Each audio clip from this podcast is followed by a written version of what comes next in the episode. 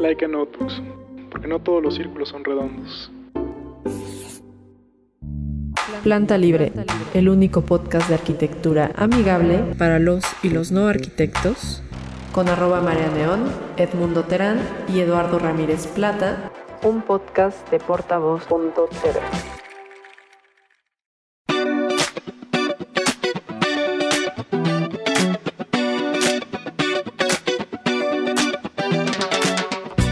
Hola amigos.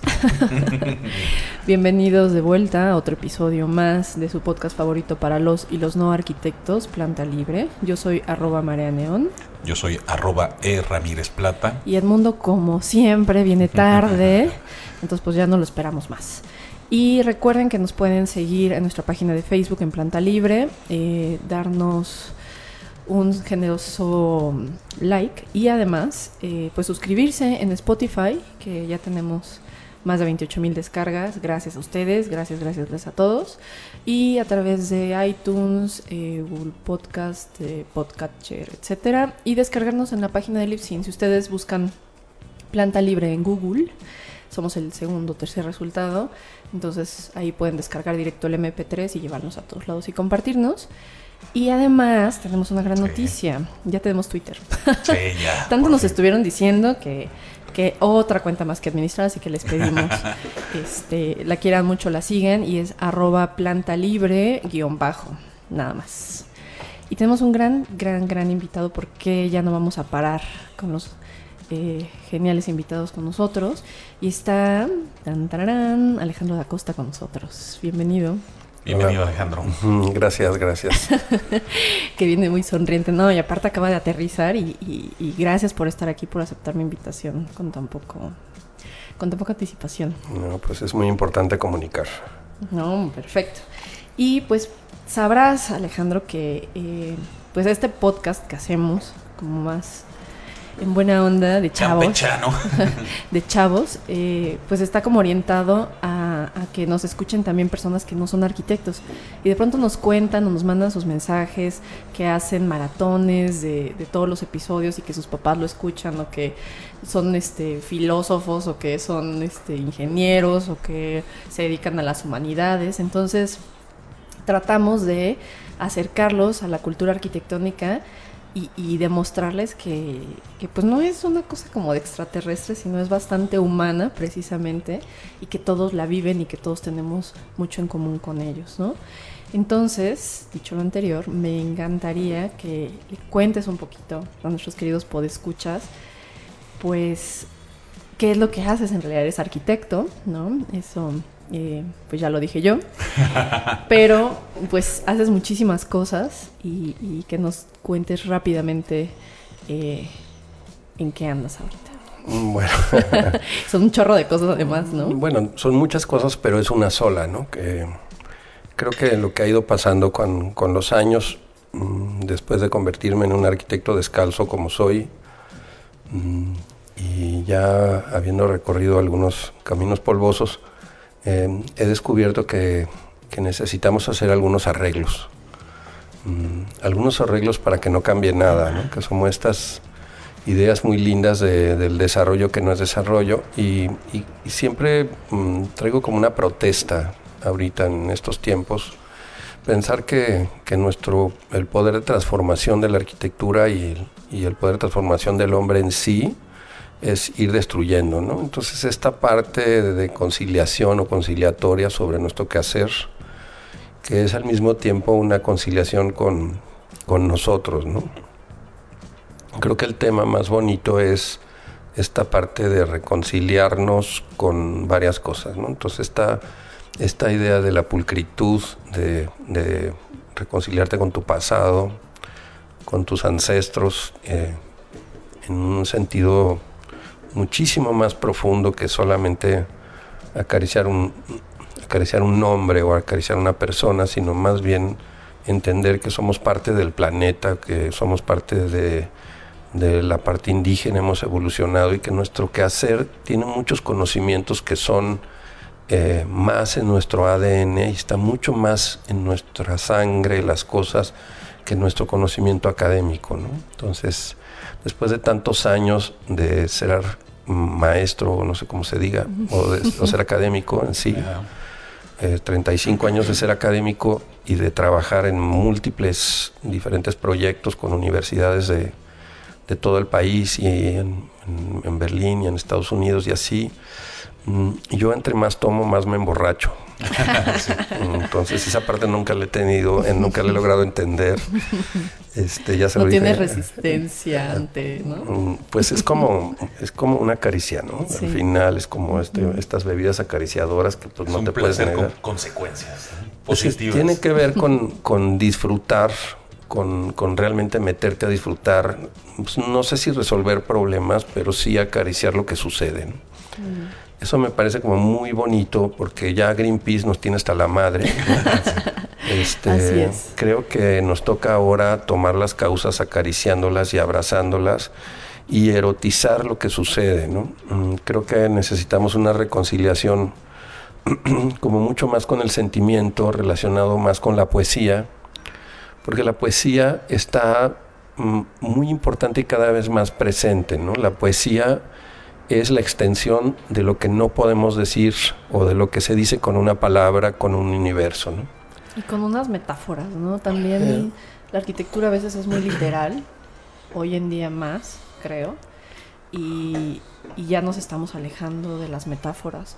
Fíjate que eh, nosotros vamos a poner en la página algunas fotografías de, de tu obra construida, pero no, no, me gustaría entrar en, este, en esta dinámica de eh, tantos metros cuadrados y este fue el proceso de construcción y demás. A mí lo que siempre me ha gustado mucho de tu trabajo es eh, la, la carne que está detrás, el espíritu que está detrás de cada proyecto y la forma en la que lo piensas, ¿no? Antes de materializarlo.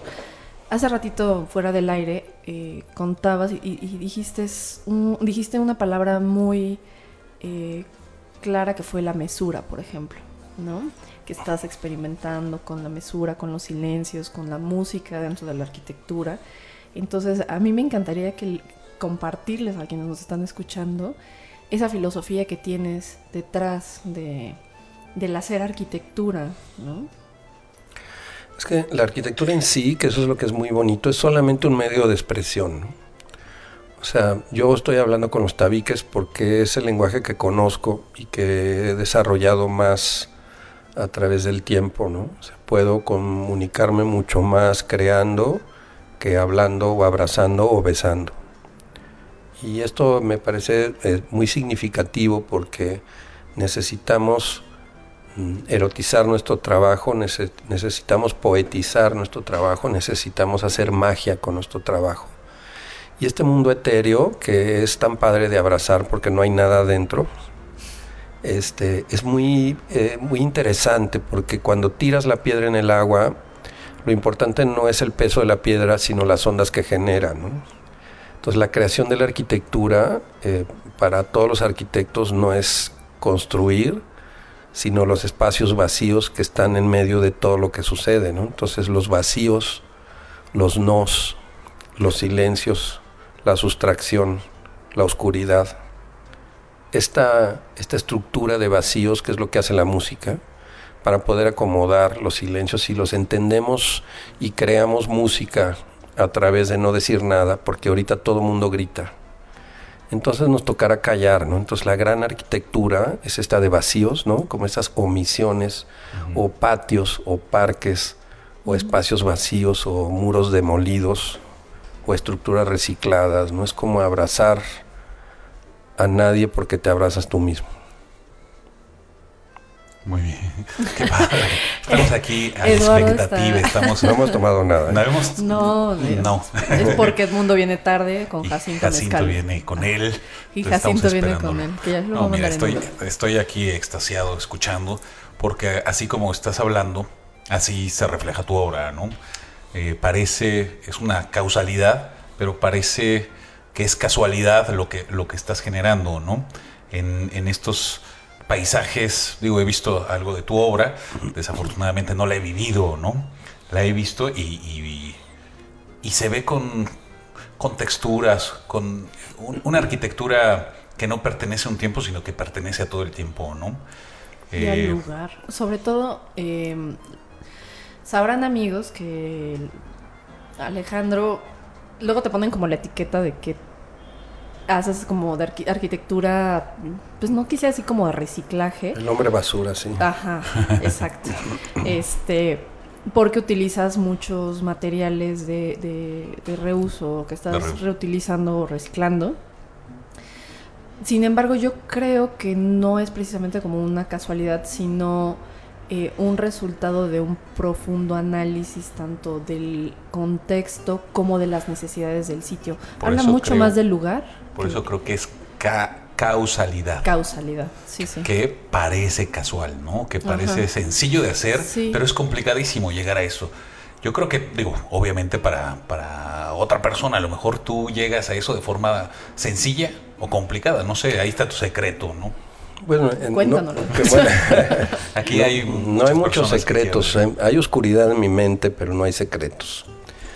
Ahorita estoy moviendo. ¿Oscuridad o lucidez? no, es que para que exista la lucidez tiene que abrazar la oscuridad. Ahorita tenemos que entender el no. Tenemos que, para generar la magia de la luz, tenemos que quemar el mundo para tener la oscuridad y, y generar la luz que nos, que nos poetice, que nos, que nos sublime. ¿no? no podemos hablar de luz con un foco más fuerte. Tenemos que hablar de luz con un foco débil y una oscuridad del alma, ¿no? Entonces estos temas están relacionados con, con, la causalidad, qué padre que lo dices, porque parte de los capítulos del libro este que te digo, Eterno, este, tienen que ver con, con, la causalidad, con la gracia de la imperfección, con lo que no está, con lo que no sirve, con lo que no planeamos. Y creo que el tema de la investigación está ahí está en buscar, en acomodar las piezas que están enfrente. O sea, no demoler y quitar de la vista, sino lo que está enfrente de tu vista ya está. Y es un universo de acariciar. O sea, el cascajo, si lo traducimos y lo transpolamos y lo ponemos en una granulometría y lo ponemos en tamaño, color y forma y textura, podríamos hacer una obra de arte. ¿no? Y esta obra de arte no la hace un artífice, eso, eso no es, es producto de una investigación metodológica, ¿no? O sea, esta idea de la inspiración son payasadas, ¿no? O sea, al final es un, un trabajo metodológico muy profundo con químicos, con, con microscopios, con, con, ver, con sentarse a ver el atardecer con ojos diferentes y revisar el terreno y, y fijarse cómo crecen las plantas para saber cómo se mueve el agua y qué suelo tienen, ¿no? Esta lectura de reeducarse tiene que ver un poco con esta idea que sí es como, es un activismo, en realidad yo lo podría llamar, es una gran protesta, mi trabajo es una gran protesta. Estoy muy enojado con lo que pasa y lo tengo que contestar con arquitectura. Entonces, esto es como, no sé si se llaman esculturas protestativas, no sé cómo se tenga que decir, pero sí están, están gritando eh, con el silencio, ¿no? Estoy tratando de callar sin decir nada. Y eso es un tema muy importante que nos, que nos ocupa ahorita porque ya tenemos enfrente todo, ¿no? Todo está enfrente de nosotros y no lo estamos viendo. Entonces ahorita lo que toca es tener este ajuste fino para poder entender que la ciudad es un dador de madera impresionante, ¿no?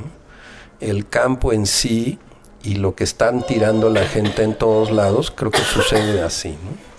Creo que ya llegó el mezcal. Esa es una buena noticia. llegó Jacinto Mezcalero. Uy, pero, pero eh, yo, lo yo le llamaría espacios de oposición a lo mejor. Sí, es que es el no. Es que los temas aquí vienen mucho de cuando te pasa algo, cuando te divorcias o cuando te atropella un camión o cuando te lleva la chingada.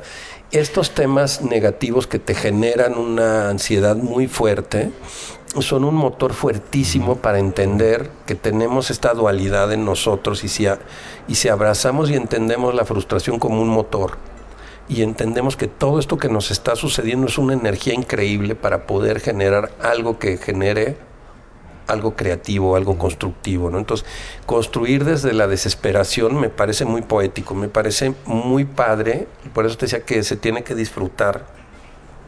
No es ninguna pena ni ningún impuesto, sino es un gusto y aparte te pagan y te pagan muy bien y te publican y te buscan. ¿no? Entonces, ¿por qué? ¿Qué hay ahí, no? ¿Qué hay en esta basura? ¿Qué hay en estos vacíos? ¿Qué hay en este no que le interesa tanto a la gente y, y por qué? Yo creo Este, porque también la arquitectura es, mucho de, percepciones, ¿no?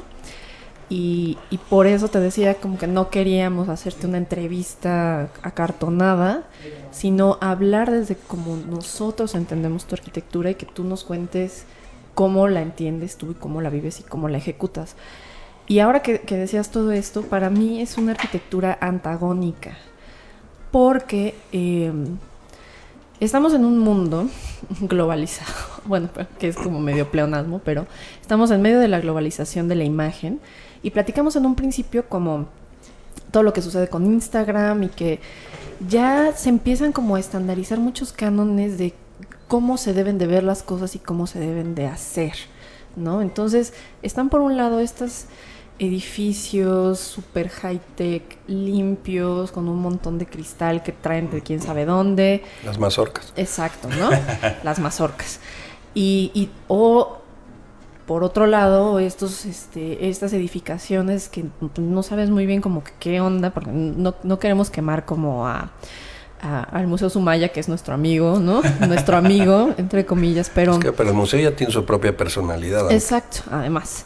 Pero que, que, obedece como una corriente formal de, de, de, gritar, pero de gritar, gritar, ¿no? Uh -huh. Gritar por gritar y, y tratar de levantar más la voz que el de al lado. Y entonces es una competencia de quién es más complejo de realizarse, quién tiene, quién tiene materiales más exóticos, quién este. O sea, bueno, eso pues, es un camino, ¿no? Exacto. Y esos son, camino. quizás, en este caso, eh, pues los personajes, eh, la guapa de la escuela, ¿no? Como sí, es, esbeltos.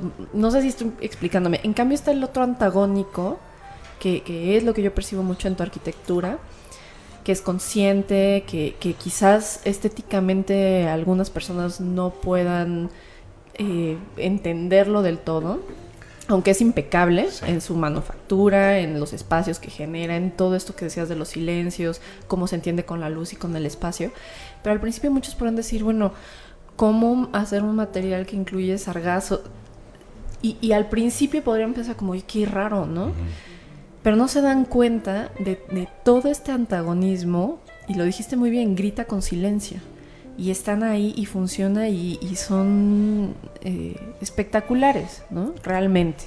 A mí me gustaría hacer una comparación un poco burda, pero la sociedad ya está sufriendo esta estandarización en todo, ¿no? En la arquitectura, como dices, Pinterest, como dice Marlene, en Pinterest, pues ya hay unas, unas soluciones ya una receta de cocina, así tiene que ser la belleza y así tiene que ser la arquitectura. Bueno, depende qué, qué Pinterest veas. ¿eh? Sí, no, no, no, no, estoy hablando ahorita de la estandarización eh, plástica, ¿no? Forzada. La belleza de la mujer ahora está estandarizada para ser bella. Estoy hablando ahorita de la parte negativa, ¿no? Este, tienes que operarte la nariz, tienes que tener estas medidas y demás, ¿no? Los cuadritos Mientras, en el abdomen. Exacto, de la mujer y del hombre y de quien sea, ¿no? Lo mismo pasa con la arquitectura, ¿no? Tienes bueno, que también puede ser un transvesti, ¿no? Ahora que está de moda. Exacto, ya se puede. Uh -huh. Digo, siempre se ha podido, pero está de moda ahorita. Pues es la, la, belleza del universo, ¿no? Y, y, cumple con la belleza estandarizada, ¿no? Mientras que es con la, la que te gustaría tener una foto, ¿no? ¿Sabes qué pasa? Que a mí me, me por eso hablábamos del aeropuerto, a mí me, como que no me, no me cuadran muy bien los estereotipos. Uh -huh. Por ejemplo, Fernando Romero y yo hacemos la misma arquitectura, nomás que yo la hago con palma uh -huh. y con lodo, ¿no? Uh -huh. Y con basura. No son productos del petróleo, tienen que ver un origen. El lenguaje y la poesía está en el material cuando lo transpones y lo transcribes en otro sitio.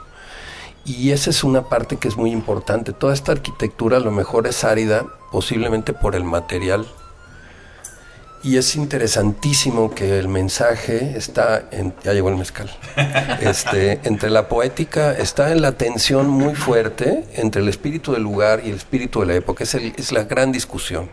Entonces estas gentes que se quieren adelantar al futuro, pues evidentemente se van a equivocar porque el futuro, les aviso, está en las palapas, está en la tierra, está, está en la naturaleza, no está en el petróleo ni está en Polanco, ¿no? Ajá. Entonces, ese es un tema muy interesante porque la búsqueda del futuro, y se los aviso, porque yo ya trabajé en la Universidad Técnica de Berlín, que se supone que ellos van más avanzados que nosotros, y están haciendo adobe y están, están haciendo cosas que hace un indígena en la Sierra Mígena. Uh -huh. esos mensajes creo que son un poco los mensajes de la moda, contrapuestos contra estos vedettes eh, mm, estéticos que estamos viendo, que son, mi, mi, tía que jugaba golf decía que eso era un hoyo espantapendejos, ¿no? Porque es muy demostrativo y entiendo que se puede gritar muy fuerte, pero ser entonado es otro tema, ¿no? Y que lo que gritas te llegue al alma, ese es otro tema. Entonces creo que el lenguaje que nos interesa, y creo que siempre tenemos esta medida muy pinche de, decir el no, y que lo que importa y donde ocupamos más tiempo es en los nos que en los sís. Y eso es en la política y es en todo. Yo creo que ahorita nos toca un tiempo de fijarnos lo que está bien, lo que está padre, descubrir cosas como lo que platicamos ahorita de Holbox que decretaron la isla este, reserva. Hay un chorro de cosas que están siendo importantes y ustedes como comunicadores tendrán este virus positivo a partir de ahorita porque tienen que comunicarse con los CIS. Y entonces tiene que ver con la parte oscura, pero cómo sé, en qué termina, o sea, qué es lo estético, o sea, lo que te habla el alma, ¿no? ¿Tenemos un alma vacía? No, tenemos un alma dormida. Y habrá que, habrá, habrá que cantarle, ¿no? Suavecito y hacerle murmullos para que en realidad siga despertando, ¿no? Y creo que eso es lo que está pasando. Mira, a mí los clientes hablando de, Halloween y eso. Eso va a ser la próxima, este, el, próximo episodio, ¿eh? Es que, por ejemplo, los clientes que estoy teniendo ahorita, casi todos tienen menos de 35 años. Entonces la búsqueda, que es muy interesante, un arquitecto viejo que solo lo contratan jóvenes. Entonces ahí hay un mensaje muy interesante que estamos, esto que decías que, que, que es común, no es común está el cambio está aquí, pero no lo estamos viendo. Entonces necesitamos como salirnos un poco del tranvía o sacar la cabeza del tranvía, aunque te vayan a dar una cachetada, pero sí es importante sentir el viento en la cara. Sí, eh, regresando a la comparación que hice. Saludos, salud, ya que llegó Jacinto Mezcalero. Jacinto, qué bueno. Bienvenido, Edmundo. ¿Cómo estás? ¿Qué, ¿qué dice el día de hoy? No, un poco agobiado con el tránsito, pero ya estamos aquí, y además feliz de conocer a Alejandro y es un placer tenerlo. Tiene buen aroma. Ahorita que estoy haciendo plantas de mezcal, pues mira, imagínate. Mira. Bueno, eh, concluyendo con esta parte de la comparación, ¿no? Este, regreso a la belleza de la mujer o del hombre, ¿no? Tú te casas con una persona que no con la que te diviertes, con la que te la pasas a gusto, con la que le encuentras belleza pintada o despintada, arreglada o desarreglada. Pues con la que te erotiza, ¿no? Con lo que te erotiza. Y la arquitectura es lo mismo, ¿no? Podría ser una belleza de fotografía impresionante, pero a la hora que lo vives es vacía, ¿no? Por dentro, ¿no? A lo mejor la otra arquitectura que, que le quedan cicatrices con el paso del tiempo. Mira, lo que estás diciendo es muy bonito porque mucho de nuestro trabajo está hablando también de, de la temporalidad. Hay arquitectura que no es para trascender. Hay arquitectura de úsese y tírese. Hay arquitectura que está hecha para, para herencias de familias y que no se va a deteriorar nunca porque los goteros de la piedra y no sé qué.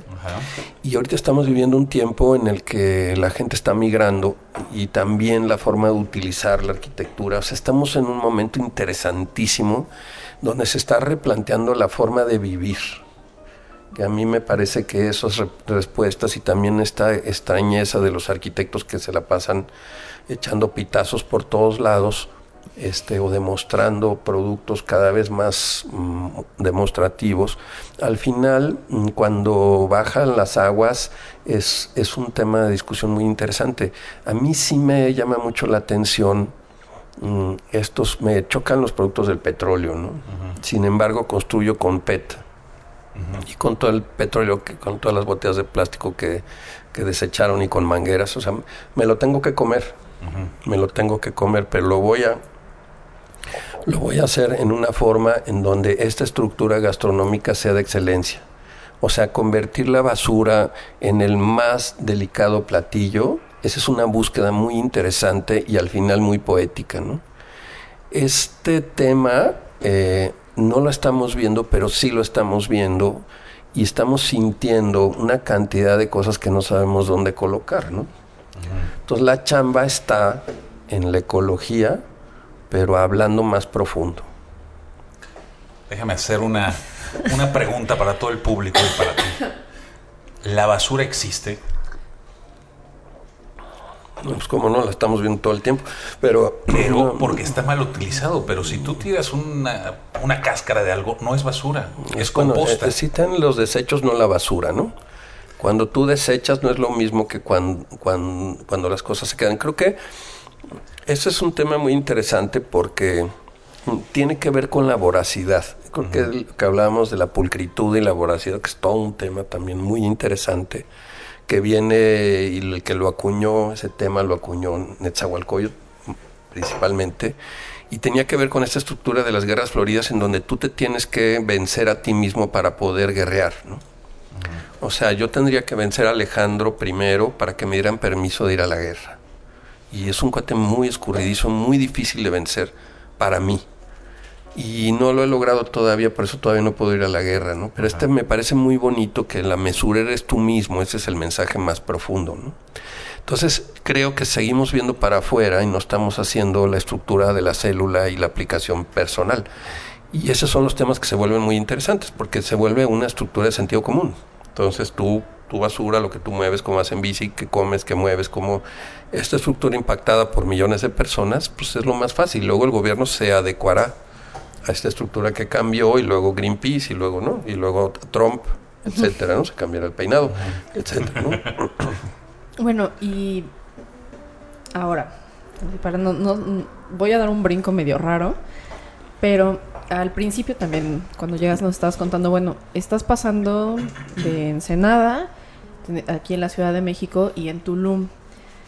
¿Cómo es que tú percibes cada uno de los lugares. En, el país de México, eh, bueno, aquí en México, para todos los amigos que nos escuchan en Brasil, que nos escriben de Colombia, que nos escriben de Costa Rica y de todos lados que nos han mandado mensajes, gracias a ustedes. España.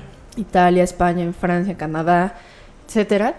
Eh, México es de muchísimos contrastes y, y, y hay muchos Méxicos contenidos en uno solo, ¿no? Imagínate qué padre. Está padrísimo, no es una queja, pero está padrísimo.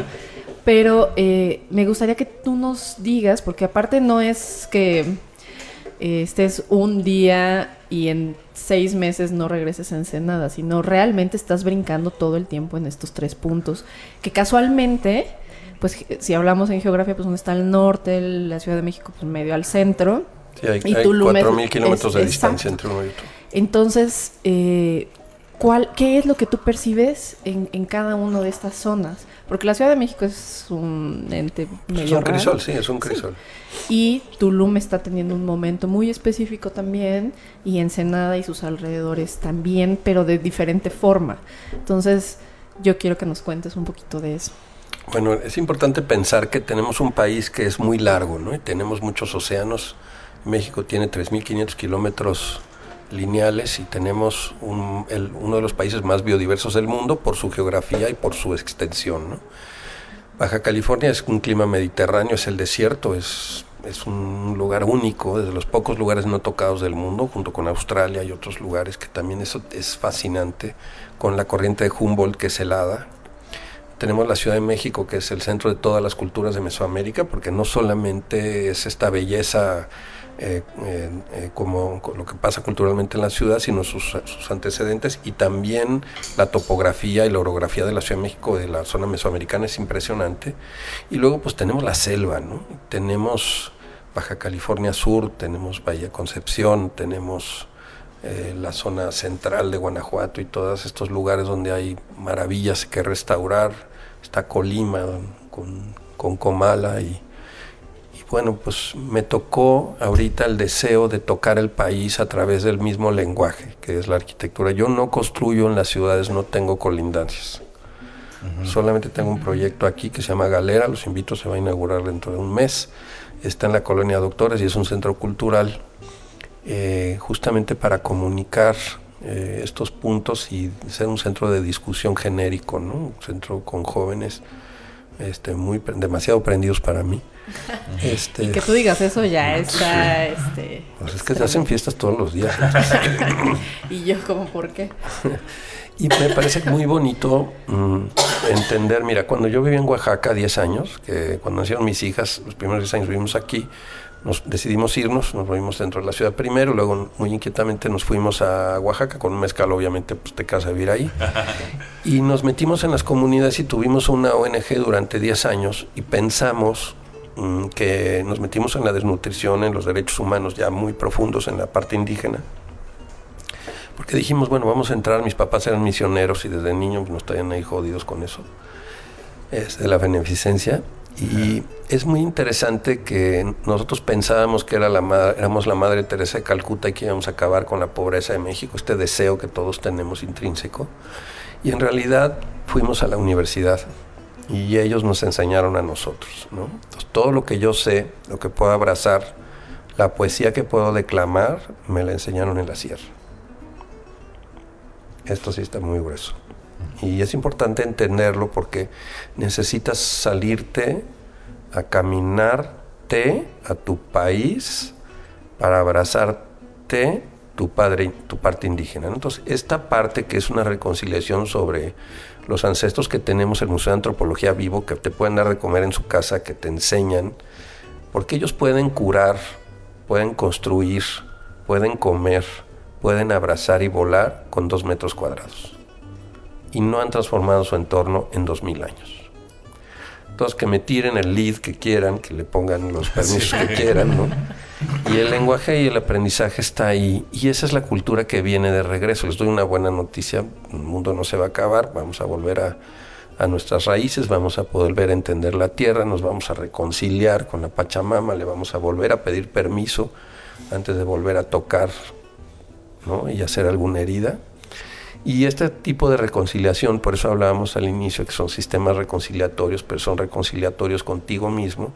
Y primero te tienes que reconciliar con este pasado impresionante y bellísimo, ¿no? Porque si tú vas a Sinacantán o La Canja o, a la Sierra Mije o a Tzotzil, Tojolabal, Central, no sé, te puedo decir 55 diferentes etnias bellísimas donde todos cantan, todos bailan, todos tienen conocimientos impresionantes y todos te enseñan con una gran desconfianza porque tú no eres como ellos, Y les doy una noticia a ellos, sí, sí somos como ellos, ¿no? Y nosotros tenemos que entender eso, ¿no? es muy bonito pensar que este país, por eso hay que recorrerlo, pero recorrerlo desde la arquitectura, ¿no? O sea, el lenguaje y la discusión es sobre tú qué hacer y es ahí donde puedes aportar más. Entonces, después de trabajar con ellos tantos años y después de irnos encenado un poco porque nos jaló la querencia para allá, nos ganaron los vinos.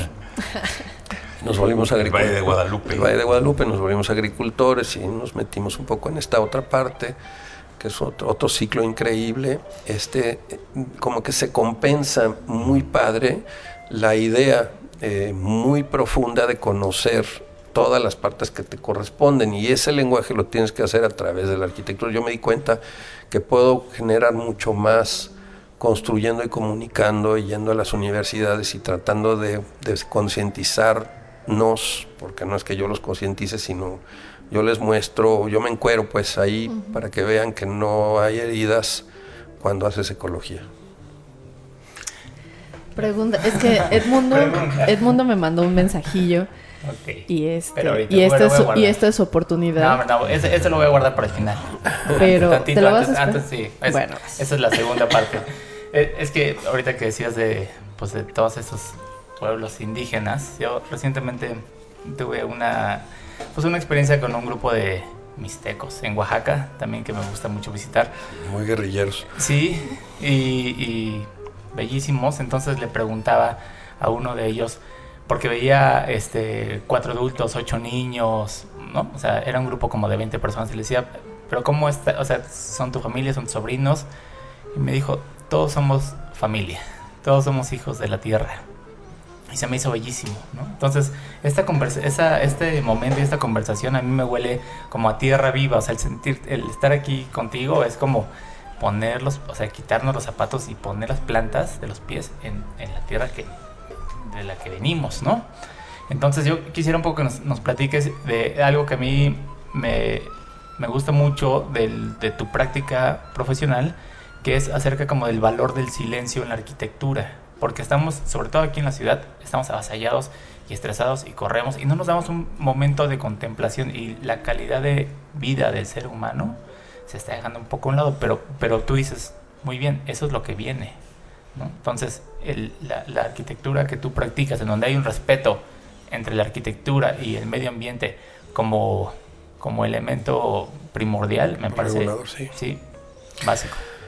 Pues mira, en la Ciudad de México es que está interesante lo que dices porque mucha gente me pregunta, oye, si tú lo que tú haces lo podrías hacer en el DF, ¿no? Porque como diciendo, bueno, está muy padre hacer en el Valle de Guadalupe con estos viñedos divinos, una vinícola con un árbol y bueno, pues está padre echarse esa marumeta, pero ¿cuántas veces puedes, no? O en la selva, ¿no? Con bambú, no sé, las cosas. Ahorita acabamos de terminar un restaurante donde se construyó todo con lo que llegó flotando del mar porque no teníamos permiso para meter nada y lo ah no tenemos permiso perfecto pues con una cubeta y, hicimos todo el restaurante con eso. Y ese es ese lenguaje de ver y de volver a ver que eso es un poquito lo que toca. O sea sí se trata de quitarse los zapatos y tocar la tierra aunque sea la de la maceta para, para quitarnos la mente de lo lavable no pensar que los animales que pasan son sucios que tenemos que estar lejos de ellos pues a lo mejor está este tema reconciliatorio, que es un, es, que es un gozo, ¿eh? no, no es ningún impuesto, que eso es lo que está padre. Y no estamos entendiendo y haciendo arquitectura que está desligada del contorno, del contexto, ¿no?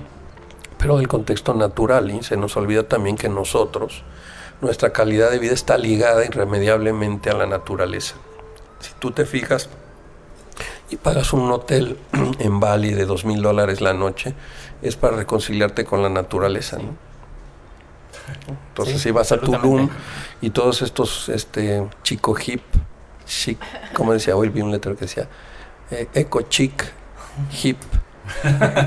eco, eh, eco chic, hip. hip.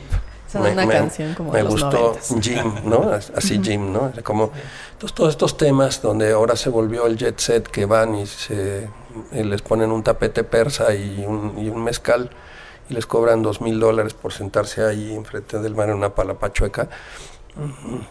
Hay mucha poesía ahí porque al final el jet set está volviendo a encontrar el contacto con la naturaleza. Ahora ya todos somos tuluminatis, ¿no?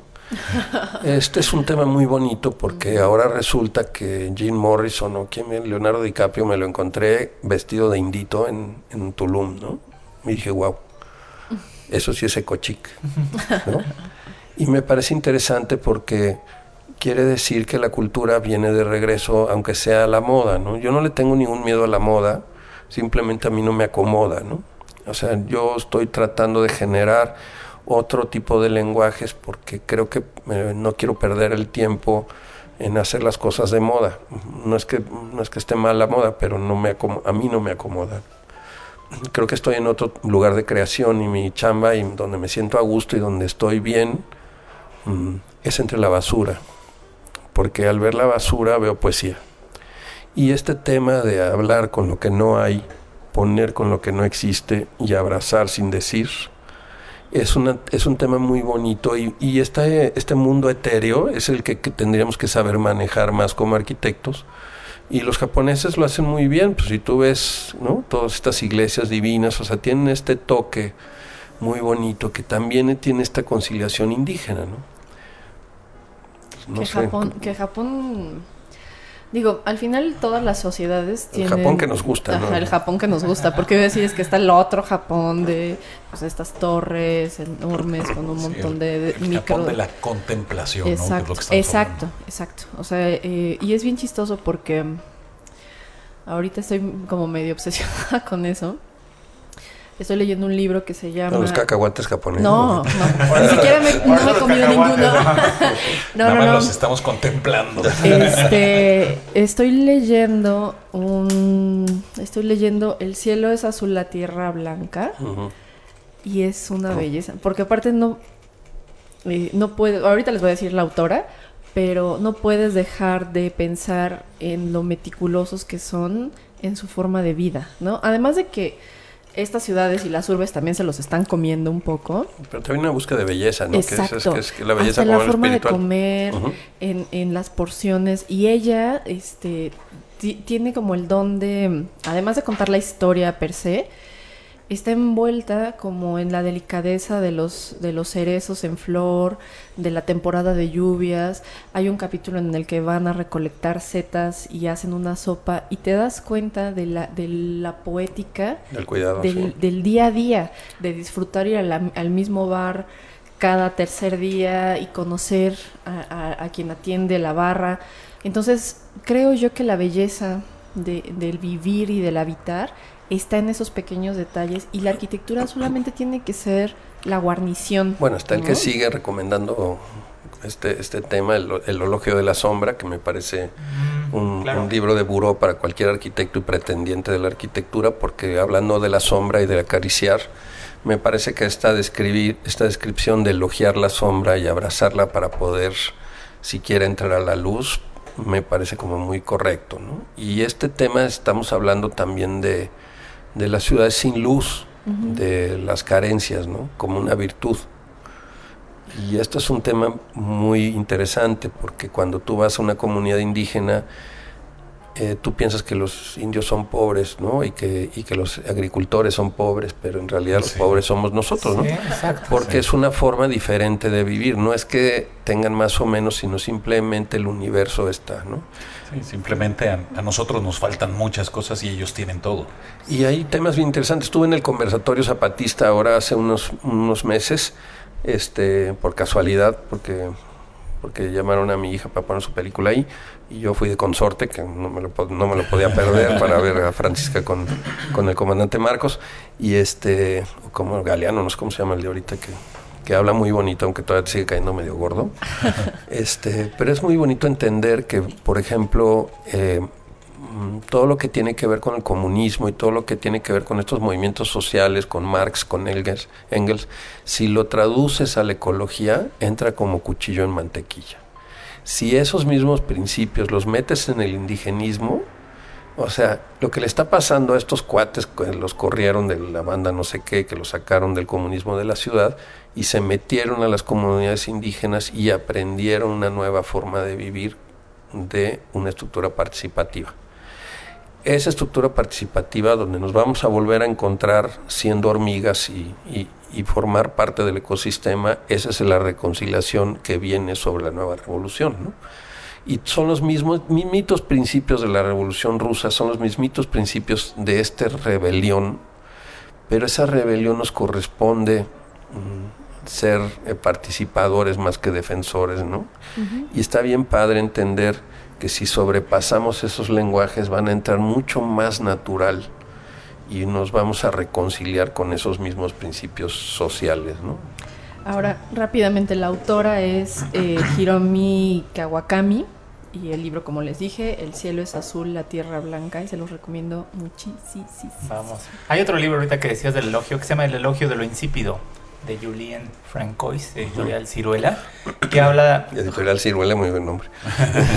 habla justo de, lo, de la delicia que causan las cosas insípidas, es decir, que lo insípido nunca te cansa, que digamos las cosas sin sal se pueden consumir todo el tiempo y cuando eso lo llevas a la arquitectura, o sea, a una arquitectura que no está de moda o que no tiene elementos o que tiene elementos atemporales, digamos, una arquitectura que va a prevalecer toda la vida. Es muy interesante. Yo te voy a contradecir porque me parece que la arquitectura poética es la que está en el retrogusto. Y eso tiene que ver con la que se mantiene más en tu memoria. Cuando tú pruebas un vino de excelencia, cuando ves un vino que se te, te, va tocando la lengua en diferentes formas y pasa por tu nariz y conserva el mayor parte del tiempo en tu cerebro y te recuerda cantidad de cosas en ese viaje poético que te da un solo sorbo, eso podría ser la arquitectura más que insípida o saborizada o demostrativa o con ruido. ¿no? Yo creo que la memoria y la memoralidad y lo etéreo es mucho más interesante que al final definir las cosas en una relación simple, por eso es la, crítica. ¿no?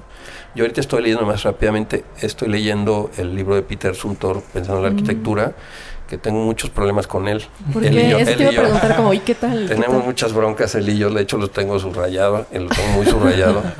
este, tiene cosas que me gustan mucho sobre la materia. Es un cuate que maneja muy bien la materia y describe muy claramente el espíritu de las cosas se da desde cuando tú lo transformas en arquitectura y no antes, ¿no? O sea, un, la semiótica del material, una piedra cuando está en la naturaleza, no tiene la misma alma que cuando la pones en un edificio, ¿no? Entonces convierte y transpola. Entonces, esa acción que nos corresponde a nosotros, eh, creo que ese es el tema donde está el poder de la arquitectura. Por eso cuando lo haces con basura se vuelve más contundente, porque el material inerte, la basura sobre todo, la, parte que, es negativa como los desechos, ¿no? que ya tienen una parte que nadie, que la tienen que enterrar, esconder y que la tienen que llevar, y tú vas y la piscas y la pones, y la conviertes en algo que te da un sentimiento. Ese, ese sistema va más fuerte todavía hacia una estructura más poética. ¿no? Y creo que lo que nos corresponde ahorita es entender esta arquitectura más emocional porque si nos concentramos en una arquitectura que toque más el alma, vamos a poner menos atención en el material y más cuidado en el mensaje.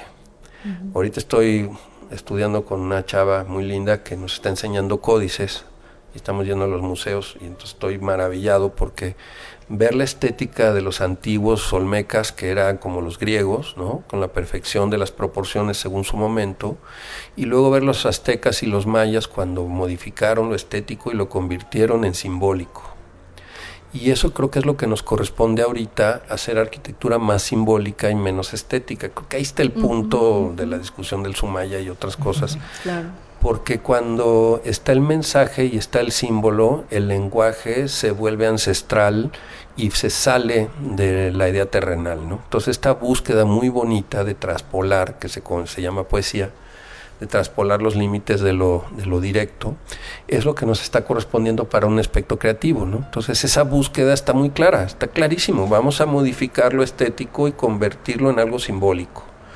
Sobre todo en un tiempo en el que estamos bombardeados de, estética. O sea, creo yo que estamos en un momento en el que por todos lados vemos demasiadas cosas sobre, sobre estilizadas, ¿no? Desde mm. las fotografías, Instagram. Sí, es como una cirugía plástica en general, ¿no? Exacto, todo el tiempo te están bombardeando con estética, estética, y es una sobreestimulación en el que, digo, eh, por ejemplo, yo, yo trabajo casi todo el tiempo en una oficina y hay veces que salgo a comprar cualquier cosa y, te golpea la cantidad de ruido, la cantidad de estímulos, la cantidad de cosas que te estás encontrando todo el tiempo. Y que de alguna forma, y eso es regresando a lo que decías al principio, vamos a tener que retroceder a estos espacios de introspección y de silencios, porque estamos inmersos entre tantas cosas que están sucediendo en un ritmo tan vertiginoso que nos urge, porque lo sientes, ¿no? Te palpita en la el, placer ahorita está ahí, ¿no? Exacto, te, te, obliga a decir, bueno, necesito estar en un espacio que evoque a la reflexión, que evoque a la pausa, al espacio, o sea, estas urbes nos están consumiendo porque nosotros vivimos en una de las más pobladas de, todo el mundo y ya nuestros amigos nos escuchan nos dirán cómo les va a ellos, pero que necesitas un retiro del exterior y, cortar esa conexión y volverte a reencontrar contigo mismo, ¿no? Yo creo me regreso eh, a unos, unos temas que estábamos tocando. Yo creo que ahí vale la pena la contemplación y no solamente del, del ciruelo y no solamente de la arena peinada o no solamente de la lluvia, también contemplación en el caos que en el que vivimos. Claro, claro, ahí está el mensaje ahorita, claro. La contemplación está en todos lados, ¿no? Y ver cómo el sol sigue saliendo y se sigue metiendo a pesar de toda la voracidad de la ciudad, ¿no? Y a pesar de que el mar está lleno de sargazo, y a pesar de que se está haciendo un nuevo aeropuerto, y a pesar de todas las bellezas y todas las eh, eh, cicatrices que están en el mundo, ¿no? Bueno, yo creo que está muy lindo pensar que tenemos que ver todo con los mismos ojos, ¿no? Porque si ves los ciruelos en flor en no sé en Kioto, no sé dónde anden, este, pues está como muy cursi al final, es muy bonito y es, es muy demostrativo, pero a lo mejor esa misma visión la puedes lograr mm, sentado en tu ventana y decantando la información que tienes. ¿no? Y el tema muy bonito es que el sol no solo sale, sino el sol genera las sombras, el sol genera el mensaje, el sol genera la oscuridad, el sol genera el miedo y el sol genera el gusto. Entonces la referencia sobre el astro que nos está poniendo, o sea, si yo hago un hueco en la pared, no serviría de nada si no es porque el sol le da vueltas. Entonces la poesía está en la, en la fisura. Eh, las, las, flores que salen de, de, la imperfección y de la gotera posiblemente sean más bellas que las que ponen los ciruelos en flor. Hay, una frase, hay una frase que me gusta, más o menos dice así, que el, arquitecto, el arquitecto debe seguir al sol con el conocimiento de un campesino. Un campesino identifica los momentos que vienen de lluvia, cuándo sale el sol, cómo se va acostando, cómo cambia la temperatura de color del sol y pocas veces un arquitecto tiene conocimiento profundo del movimiento y el efecto del sol. Bueno, yo creo que el sol es todo para la arquitectura. Yo creo que si viéramos la arquitectura de Luis Barragán y le quitas el sol, pues este, le quedan unos muros chuecos que no, no, los, quedan, ¿no? los fue remodelando y la casa está medio este, improvisada, ¿no? Y te tropiezas en las puertas y no abre la puerta, etcétera. Mm, creo que el tema de las el sol y los reflejos, por ejemplo, en el caso de hablando de Barragán, eh, nos tendríamos que persinar casi cuando dices el nombre. Sí, ¿verdad? Este, pero es muy bonito porque él entendió que el sol era el reflejo ¿no? Él entendió que el sol era la oscuridad y el sol era el sosiego y el sol era la caricia, ¿no? Y el sol era callar. Y esta idea de capturar el agua a través del negro para poderla ofrecer como una ofrenda, me parece que tiene que ver con esta omisión del sol y, y del secreto del negro como una idea para poder posesionar el reflejo. No, ya ha sido un gran programa. Eso voy, a llorar en cualquier momento. Yo no, me quiero quedar con, Es porque vengo del aeropuerto. Yo, yo, voy, a, yo voy, a, decir algo, rapidísimo. Este, ya que estamos como en recomendaciones y, y, de la memoria y de preservar y de, y de esta conexión entre el hoy y, y, cargar con el pasado, ya no creo que la puedan encontrar tan fácilmente. Pero eh, hay una película que se llama Sueño en otro idioma y se las quiero recomendar muchísimo. No les voy a contar tanto de qué va, pero, pues es una historia. Pero la tienen que ver. Es una historia de amor, de amor complicado en, tiempos, en los tiempos en los que estamos ahorita. entonces no la voy a ver. No, tienes que, tienes que verla. Realmente se las recomiendo ¿Está muchísimo. En cartelera ahorita? No, no, creo que, yo creo que ya no. Ya no. Ya no.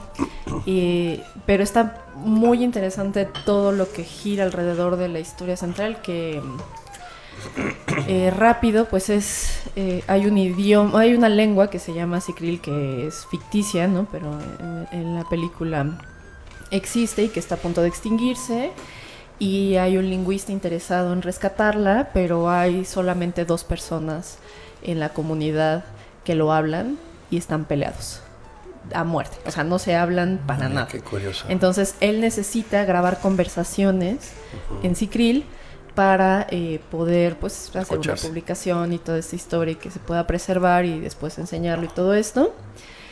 Y, lo interesante es porque están peleados al final y, y, qué pasa, porque la, porque la lengua, o sea, nosotros, y lo dijo muy bien Alejandro al principio, la manera en la que yo me expreso y mi lenguaje es la arquitectura. Y, y hay cosas que tampoco estamos teniendo el cuidado de preservar y que no estamos transmitiendo ese conocimiento. O sea, decías ahorita de Barragán, de cómo es que él entendía el sol y cómo lo va reflejando en su obra, y es algo que pues muy pocos pudieron legarlo de alguna forma, ¿no? Entonces, eh, la arquitectura también es, es, un lenguaje que tenemos que cuidar y mantener y preservar, pero tiene que estar relacionado con lo que somos. O sea, a lo que, si, si, el lenguaje de la arquitectura lo, des, lo despegas del alma, eh, pierde todo el sentido y se convierte en una funcionalidad, una cuestión funcional. Y creo que ese es el tema más bonito porque eh, no solamente se trata de quitarse el frío ni hacer pipí en el lugar eh, indicado, sino que esa acción, cualquiera de estas dos acciones, le pueden hablar al alma. Y creo que ese es el tema más bonito. Al final estamos tratando de, discutir eh, el lenguaje de la arquitectura como algo más puro, que creo que esa es un poco la discusión, que es el sentido común en sí, no tanto la ecología, que hacer las cosas ecológicas y no tirar basura está muy bien, pero más bien comunicar eh, una arquitectura más poética, donde nos esté llenando más el alma de mucha más riqueza y nos podamos reír por dentro a través de ver un espacio creo que en ese sentido los procesos y los materiales y lo que tiene que ver sí tiene un lenguaje importante para que entendamos las palabras y las sílabas antes de poner las palabras y poder cantar. Mm, qué bonita manera de cerrar. Nos vamos a tener que ir porque se la vi. Pero Alejandro va a estar con nosotros en el próximo episodio. Que, ah, ¿tienes, tienes un comentario rápido. No, me lo guardo para No, no, no, no, no, no, porque si no nos vas a desviar, entonces ya de una vez y con esto cerramos. No, bueno, yo, uno de los viajes que yo tengo ahí en puerta o planeados es, es ir a un viñedo Baja California y seguramente para muchos es, es un objetivo. Entonces quisiera un poco que, que, que nos recomiendes o que nos digas, a ver, el tiempo que tú quieras, pues mira, este, este ¿cómo, cómo, es muy difícil para mí decirlo porque solo antes yo era el único arquitecto ahí, entonces hay un chorro de obras mías, este casi nueve vinícolas que hicimos y con muchos procesos de aprendizaje. Eh, también tuve la oportunidad de trabajar con mi hermano como enólogo, entonces yo fui mi propio cliente, que también es muy raro. O sea, ahí pasaron muchas cosas como muy extrañas, que te dan más permisos de tomar riesgos más grandes, ¿no? O riesgos más profundos. Eh, yo quisiera recomendar, tengo una página de Facebook que está con mi nombre, pero que tiene como un zorrito rojo este, que es un nopal en realidad. ¿Cómo se llama? Este, Alejandro da Costa, pero tiene como de apóstrofe, ajá, que es como una página pública, no sé cómo es eso, pero que ahí estamos haciendo y mostrando todos los procesos de todos los trabajos que hacemos, que me parece muy importante lo que estamos haciendo ahorita y lo que estamos dibujando y lo que estamos poniendo y lo que estamos creando está siempre todos los días, cada visita de obra, cada situación que va pasando la estamos poniendo porque creo que el proceso es en donde está la disciplina de la arquitectura. ¿no? Entonces, eh, Suntor ahorita decía que muy interesante que la arquitectura que no está construida y que él admira a los... Él empezó como carpintero y fue ebanista y entonces cuando lo dejaron al final lijar su propia... Ya sabes, los suizos, ¿no? Que son los dramáticos. Este, lo dejaron lijar su propia mesa y entonces ya lo lijó la forma como quiso y tal. Y entonces encontró que el material y la dignidad de estas cosas de los oficios es la forma de construir y dignificar la mano de las personas. Cuando tú construyes con reciclaje, el 80% es mano de obra y el 30% es material. Y eso significa que el diseño también tiene una parte importantísima y posiblemente radical sobre la ocupación y también en la estructura económica, en la forma de la fabricación comunitaria de la arquitectura. Entonces esta comunicación acerca de que el tocar y el hablar así tendrá que beneficiar a las personas en sí mismas, ¿no? Entonces la economía es un resultado del beneficio de las personas y no al revés. Y creo que me gustaría terminar mi participación ahorita diciendo que el trabajo que estamos haciendo justamente es sobre la voracidad. Muy bien. Yo cierro, yo cierro este, agradeciéndote porque otra vez parafraseando a Luis Barragán, él hablaba, bueno, él decía, no veas lo que yo hago, sino lo que yo vi. Y hoy nos permitiste conocer todo lo que tú has visto. No hablaste tanto de tu obra, sino de todo lo que has visto y todo lo que has vivido, ¿no? Entonces te quiero agradecer. Y bueno, pues, ¿dónde, dónde te encontramos? ¿Dónde, qué, qué tienes ¿Qué proyectos tienes? No, no, no proyectos arquitectónicos, sino ahorita conferencias, pláticas, presentaciones o dónde te encontramos. Sí, bueno, ahorita fueron las semanas de arquitectura. Me encuentran en la sala de espera de Aeroméxico. este, la principalmente, a veces me, a veces me toca. así fifi, no, este, no, pero mm, mira, últimamente he tratado de dar las pláticas en Zaguayo, en en, este, en lugares, una en Guadalajara muy bonita en el ITESO. Y estoy tratando de hacer lo más posible las pláticas que puedo, no las cobro porque me parece que ese es el activismo. Me cuesta un chorro de trabajo llegar hasta los lugares pues, y viajar y detener lo que estoy haciendo, pero me parece que ahorita toca un poco compartir y les quiero agradecer muchísimo porque para mí este es, esta es una oportunidad única y la valoro en, en todo su poder porque eh, ahorita creo que el, arquitecto viejo, el arquitecto descalzo tendrá que tener los micrófonos en algún momento y eso eso se agradece, se agradece enormemente. Gracias. No, hombre, al contrario, gracias a ti. Nada que agradecer, al contrario. No, realmente, digo, ya, ya habíamos tenido oportunidad de platicar hace más de dos años. y, y, la verdad es que es un honor para nosotros tenerte aquí y, y, y que nos dejes ver a través de tu mirada, ¿no? Eh, dinos tus, o dile al auditorio tus redes porque ya somos bien tecnológicos. Sí, mira, yo este, estoy en, en Instagram, ahorita estoy como bastante activo. Tengo como dos líneas, una que es la línea de pensamiento que lo hago en Instagram, este, con mi nombre y esta otra en Facebook que tiene que ver con el sistema de los procesos. Mm, a mí sí me importa mucho que me contesten porque ese es el impuesto que tengo que cobrar para saber que lo que estoy diciendo está correcto y se está comunicando a la gente que importa. Mm, creo que son momentos muy bonitos y me parece que estos temas de actualidad, sí estoy bastante activo en las redes, sí me importa mucho tener el conocimiento fresco. Mis hijas me critican cuando pongo pornografía y cosas así. Me están monitoreando todos los días, este, pero de una forma muy, muy cercana. Mis tres hijas ya son profesionistas, entonces tenemos este tema. Y este qué profesionistas además, ¿eh? Pues es muy bonito. Tienes que estar muy orgulloso. Sí, eh, me, creo que la siguiente generación, como lo dijo el Dalai Lama, este nos va, tienen, tienen en sus manos unas cosas increíbles. Sí. Y yo sigo admirando la generación que sigue porque la están armando muy bien. No, y tienes una... Son huracanes esas niñas, ¿eh? Pero felicidades. Gracias por su mamá.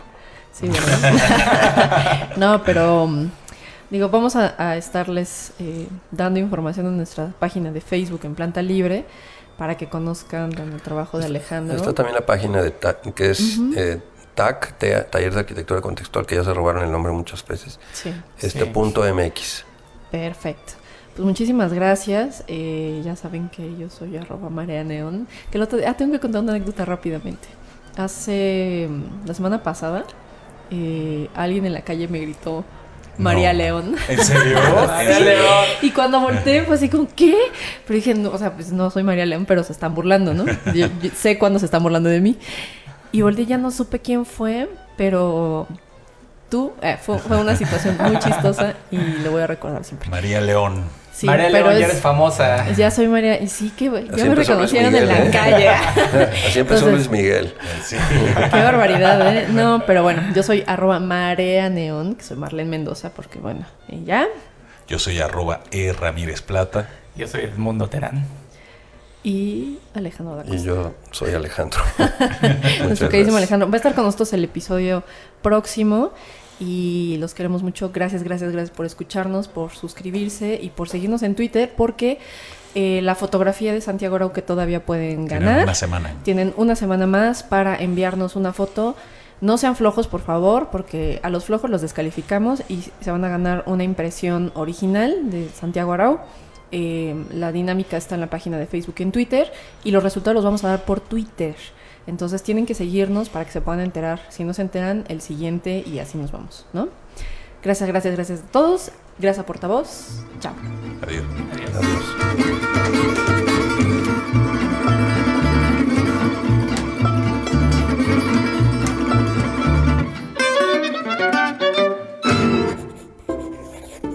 Like a notebooks, porque no todos los círculos son redondos.